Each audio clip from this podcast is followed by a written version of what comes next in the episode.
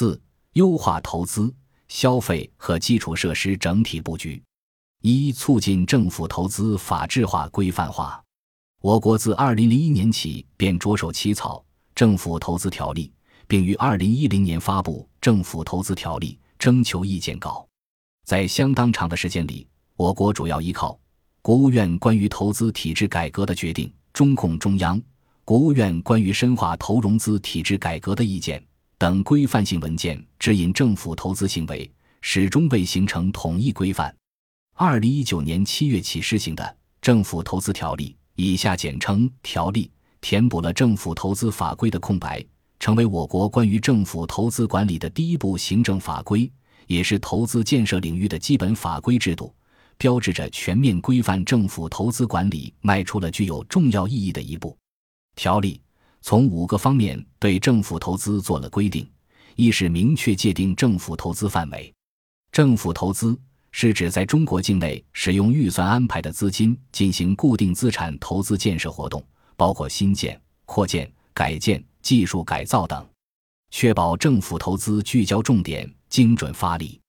政府投资资金应当投向市场不能有效配置资源的公共领域项目，以非经营性项目为主。国家建立政府投资范围定期评估调整机制，不断优化政府投资方向和结构。这一原则厘清了政府投资和民间社会投资的界限，体现了政府投资对自身职能和定位的正确把握，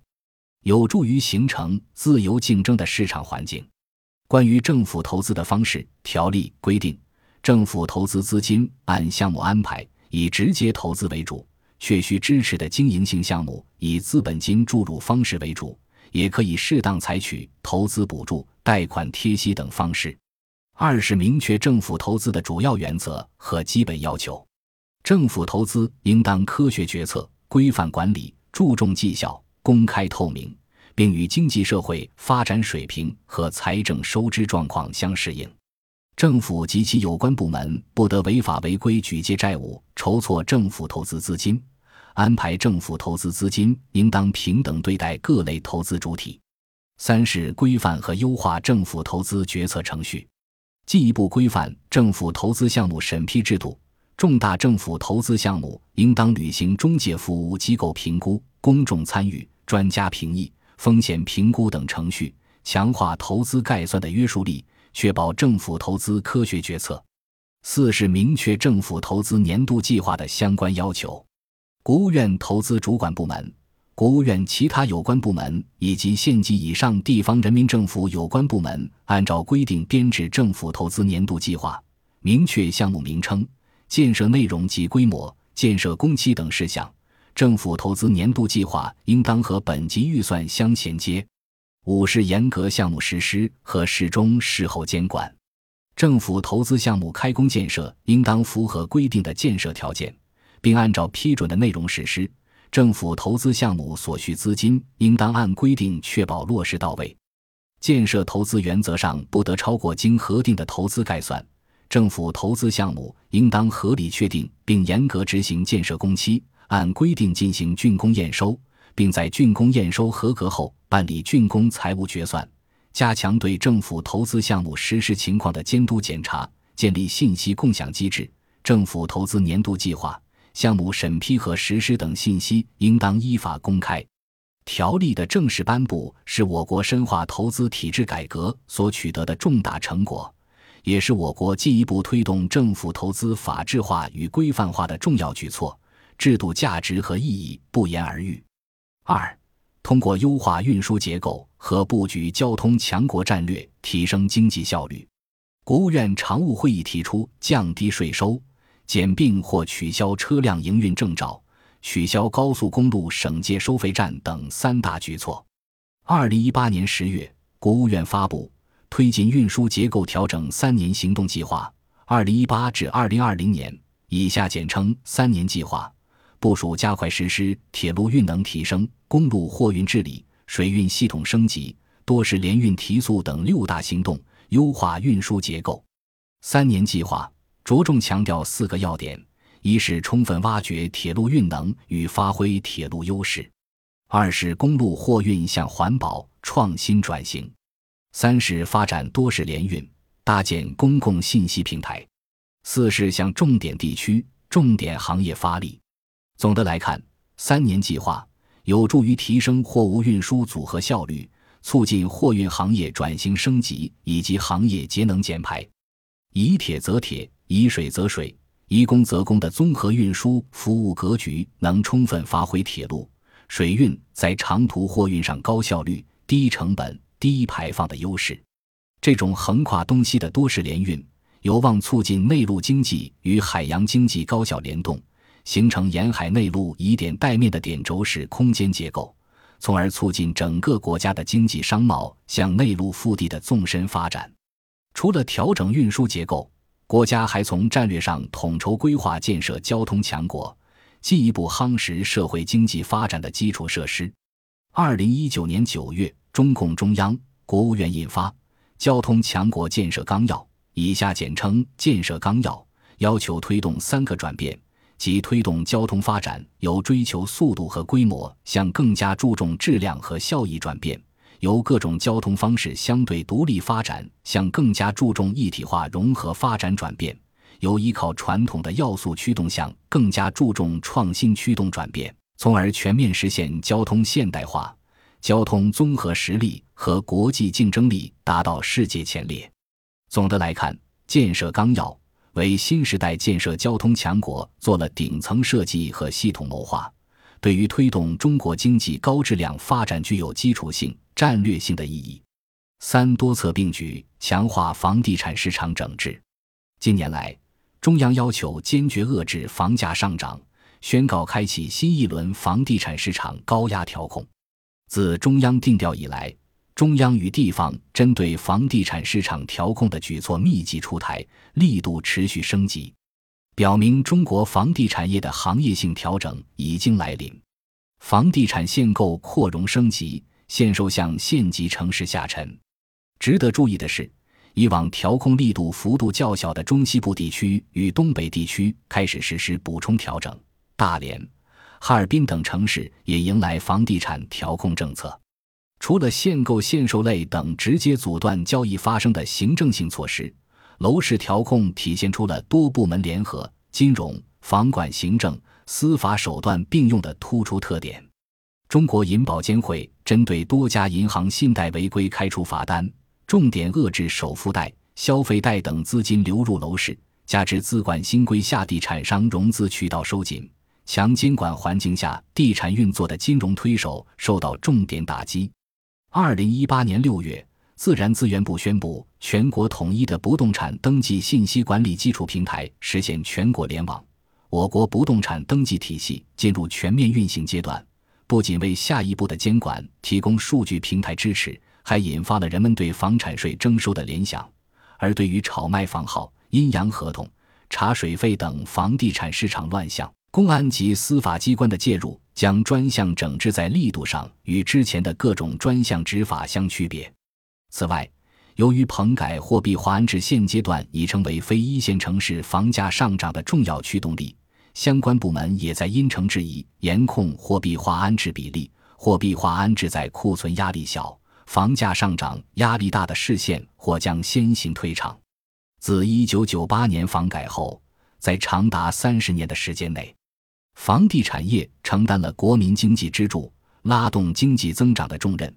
而对于楼市的根本控制与强力调控，无疑折射了顶层布局中对产业格局的重新定位。在由投资驱动转向创新驱动的过程中，房地产首当其冲，成为需要调整的行业部门。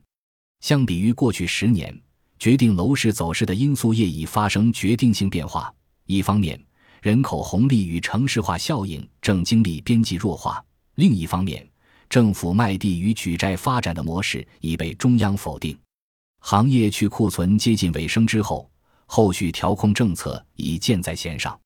货币化安置收紧已成事实。海南省委办公厅、省政府办公厅于二零二零年三月七日印发《关于建立房地产市场平稳健康发展城市主体责任制的通知》。实行现房销售制度，取消预售制度。一旦大范围施行，将对房企经营造成重大冲击。总的来看，房地产市场调控的目标在于为住房制度改革与长效机制建立营造稳定的市场环境。房住不炒的根本意志在于使行业回归理性，使房产成为民生需求品而非热钱投资品。重塑地产的行业定位，在相当程度上是对市场规律的回归。四、国务院出台新政，激发消费潜力。过去几年，中国消费增速总体上呈平缓下降趋势，消费增速放缓意味着经济增长不确定性增大。面对国内经济增速下行压力加大，中美贸易战持续升级的形势，继续依赖投资驱动经济增长会推高政府和企业杠杆率，同时会加剧产能过剩，因而充分激发居民消费潜力，推动居民消费的升级，有利于实现经济的稳增长和经济结构的优化，也有利于提高人民幸福感。在此背景下，二零一八年九月，中共中央。国务院关于完善促进消费体制机制、进一步激发居民消费潜力的若干意见（以下简称“消费意见”）发布，为促进消费体制升级明确了主攻方向。